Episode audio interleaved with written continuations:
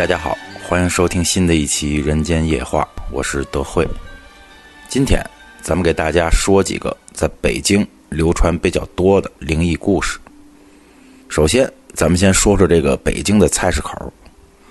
菜市口早在明朝时期就是京都最大的蔬菜交易市场，当时沿街叫卖的菜摊非常之多，四九城内的老百姓几乎每天都来这里买菜。因此，大家便把这个街口叫做菜市街。到了清朝，正式改为菜市口。这个名字呢，一直沿用至今。但也是从清朝开始，菜市口这个地方就再也不是单纯的蔬菜交易市场了，因为清政府将杀人的刑场从明朝时的西四牌楼移至宣武门外的菜市口。每到冬至前夕，清政府就把那些判为秋后问斩的囚犯。统一进行处决，在那之前还要先上报刑部，然后刑部发文，通常一个来回需要几个月，所以一般情况下都会统一处决。而且古代砍头是有讲究的，都是选择正午时刻，阳气最重的时候处决犯人。据说当年的刑场就设于今天的菜市口北大街侧十字路口附近，死囚在天亮前被推入囚车。经宣武门走宣外大街到菜市口，囚犯由东往西排好，刽子手手里拿着鬼头刀，也依次排列。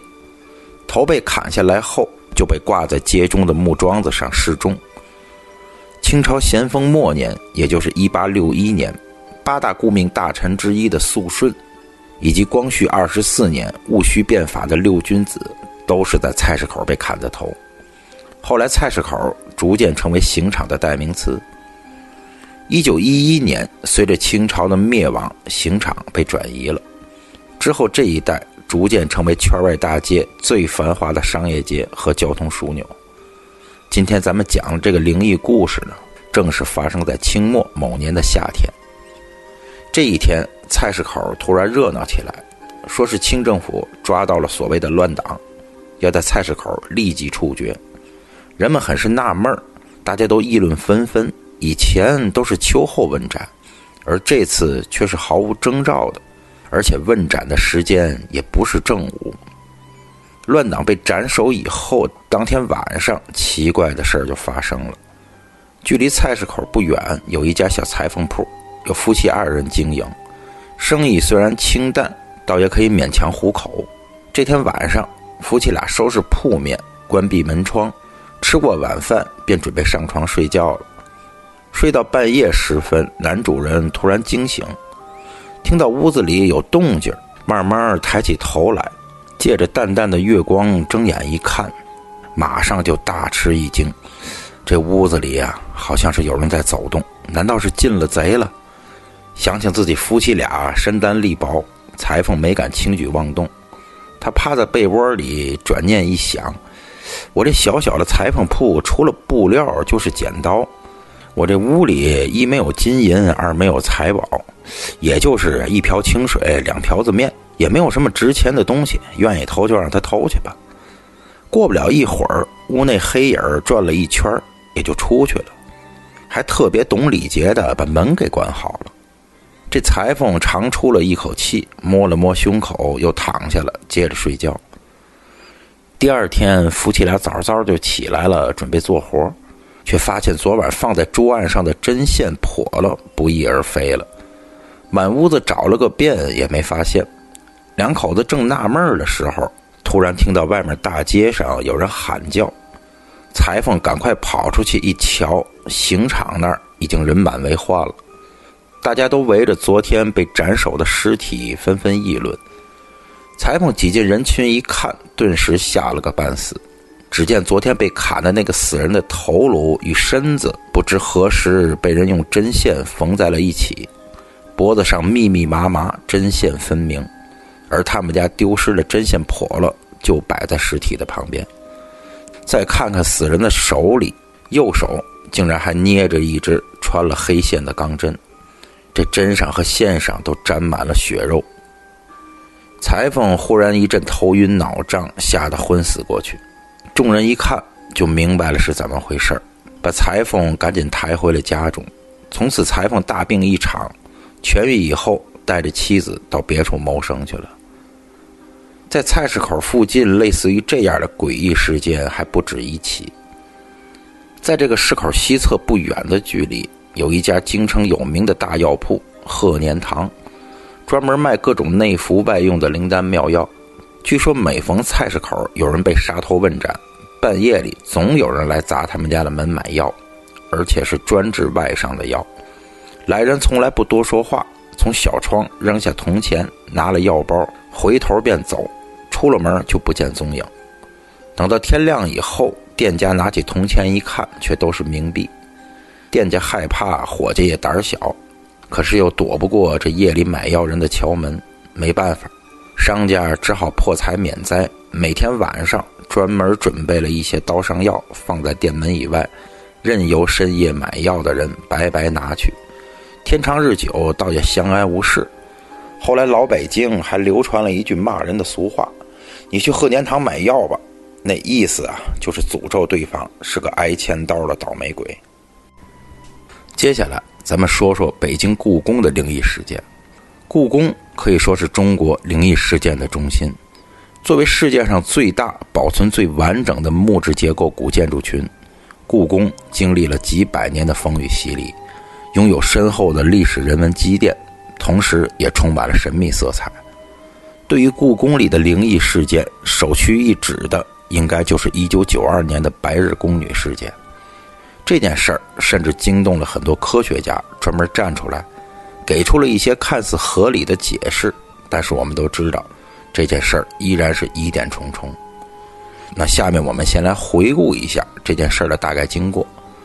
事情发生在一九九二年，当时很多游客正在故宫游玩。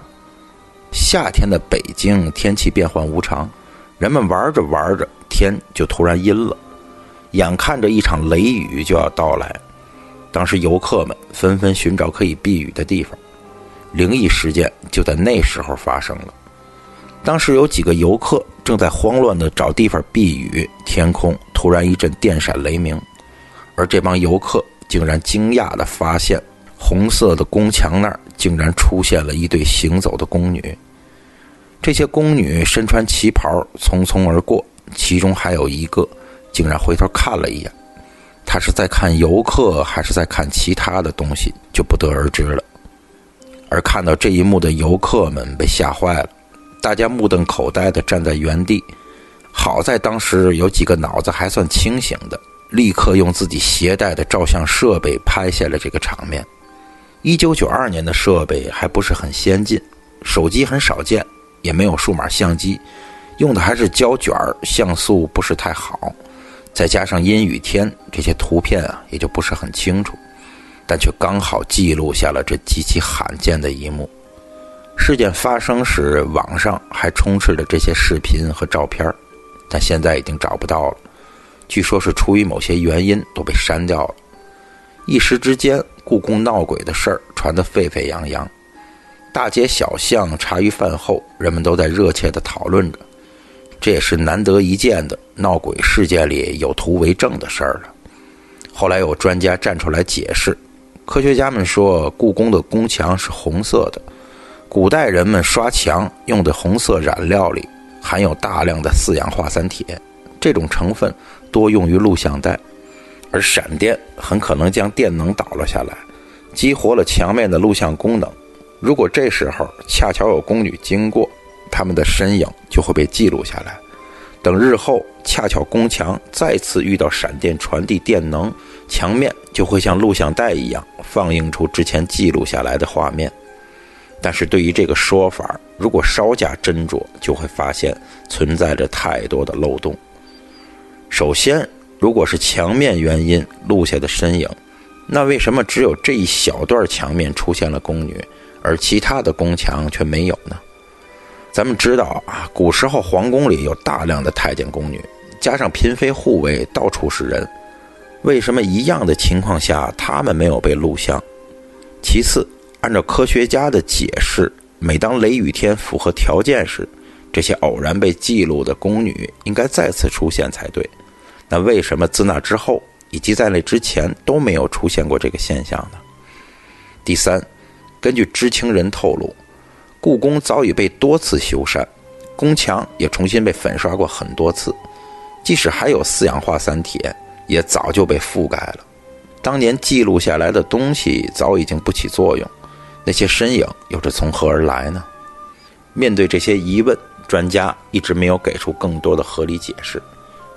有民俗学家称，民间的鬼怪说绝不是空穴来风，很多事情其实有迹可循。故宫不同于普通的百姓宅院，冤死的人非常多，凡是看过宫斗剧的人就可以略知一二。而现实绝对比电视剧更加血腥和残酷。这样的地方可以说是凶宅中的凶宅，死在这里的人怨气散不去，常年徘徊在这里。久而久之，故宫就成了灵异事件的高发区。古人祭拜祖先、尊重死者、讲究入土为安，就是为了求一个安心。常言道啊：“一入宫门深似海。”这些入了宫的人，有生之年可能再也出不了故宫，见不了自己的父母。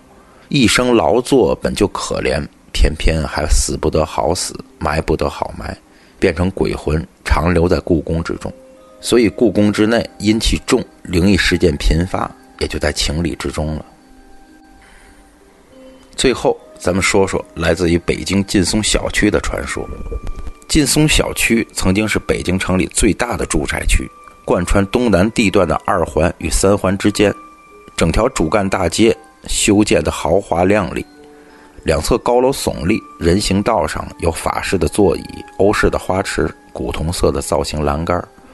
所有的建筑物都被涂上了颜色，或是典雅富贵的宝石蓝，或是鲜艳的橙黄砖红，显得生机勃勃。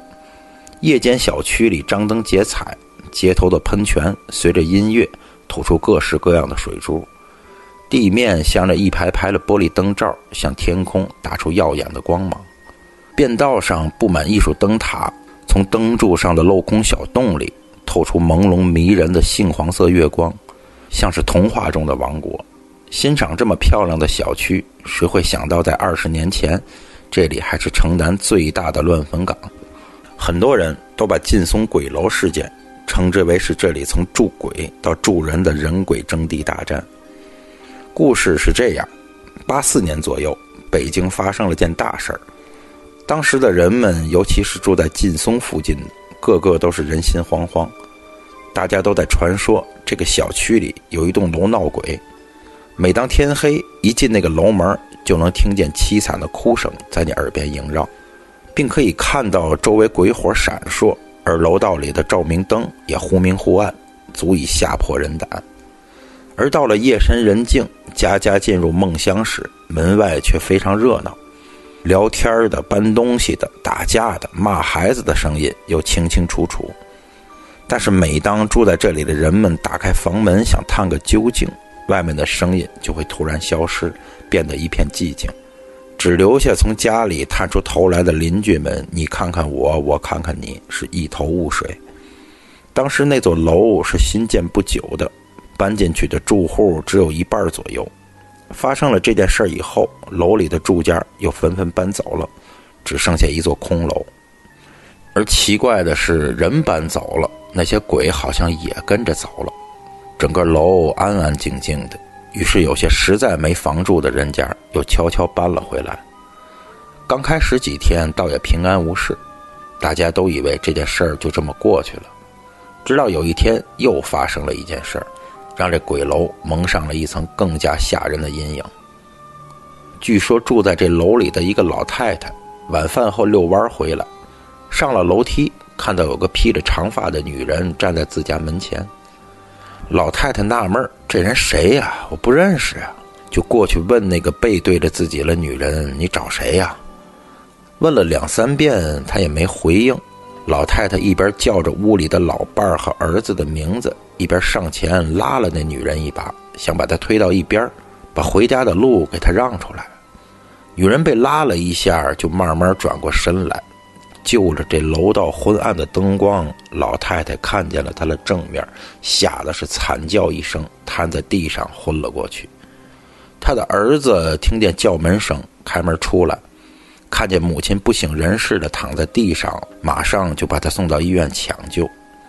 老太太醒了之后，还是吓得浑身哆嗦，在众人的追问下，才断断续续地说出了事情的经过。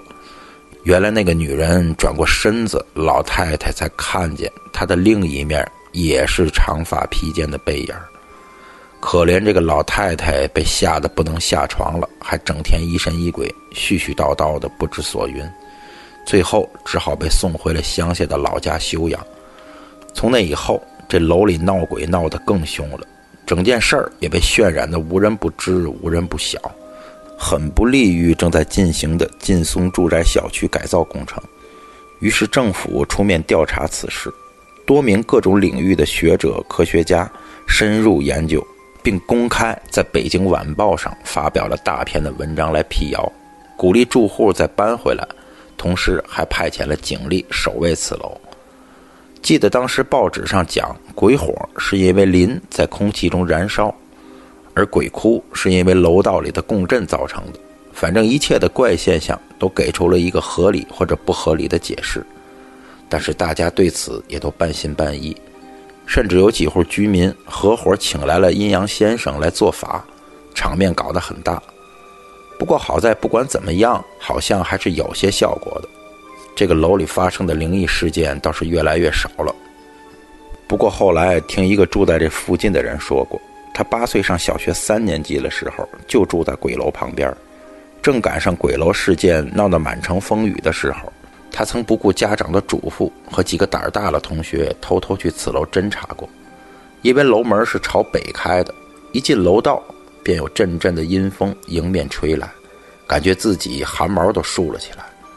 刚走上几节台阶，楼道里的灯突然亮了，而那个时候还没有声控灯。当时也正好是白天，而他们几个人也都没有去拉过灯绳。